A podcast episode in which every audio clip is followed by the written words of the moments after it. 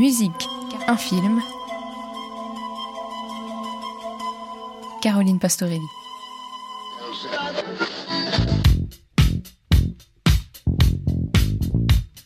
C'est une BO pas comme les autres puisqu'avant de sortir, tout le monde la connaissait déjà. Bohemian Rhapsody est en effet un biopic consacré à l'histoire du groupe Queen et les chansons qui la composent sont bien sûr les plus grands tubes du groupe.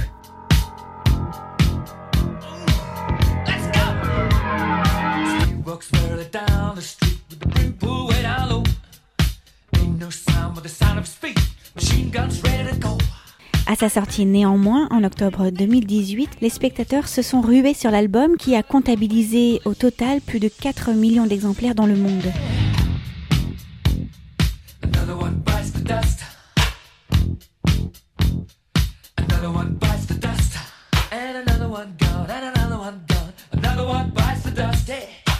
Un véritable succès pour cette BO qui a même remporté l'American Music Award for Top Soundtrack en 2019. En France, l'album a été certifié disque de platine.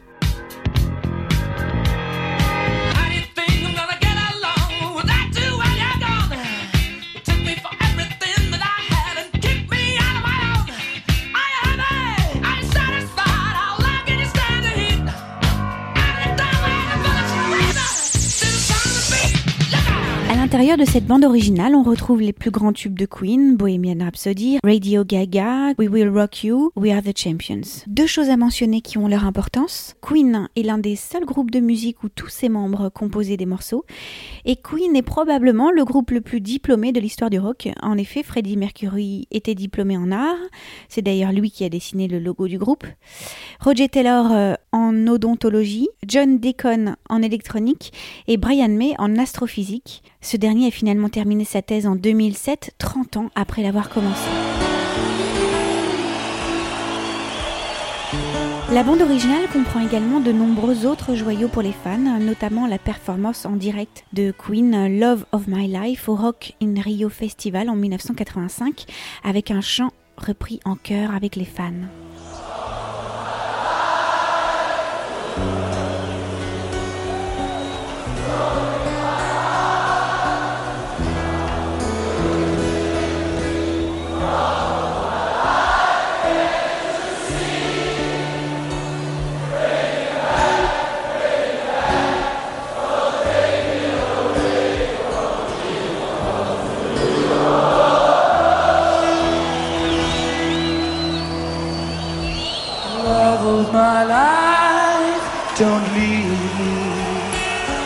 You've stolen my love, you now desert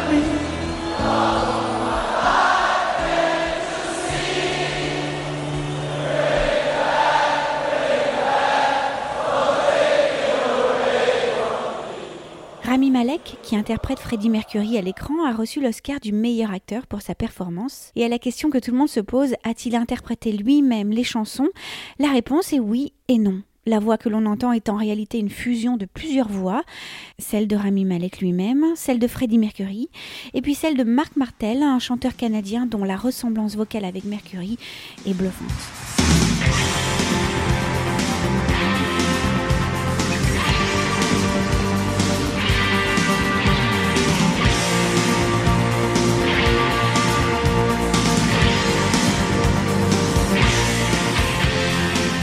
Le résultat est très réussi, une gageure pour ce film qui a demandé 8 ans de travail, a connu de nombreux atermoiements et de nombreux volte-face, notamment de réalisateurs et de l'acteur. C'était au départ l'acteur Sacha Cohen-Baron qui devait jouer le rôle de Freddie Mercury.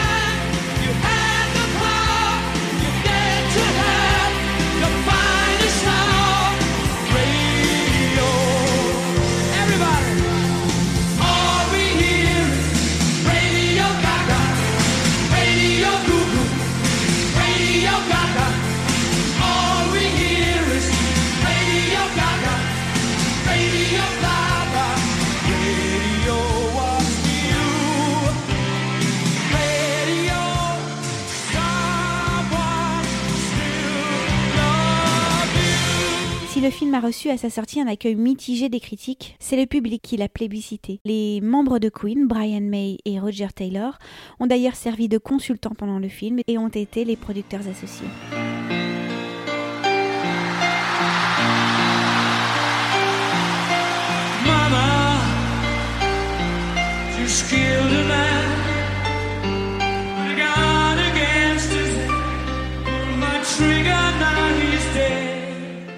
Ce qui rend cette bande originale de film si spéciale, c'est qu'elle combine à la fois des versions studio et des versions live des chansons, ce qui les rend réalistes dans le film. Parmi les scènes de concert se trouve la performance mythique au Live Aid au stade de Wembley, qui est considérée aujourd'hui comme la meilleure performance de Queen dans l'histoire du groupe.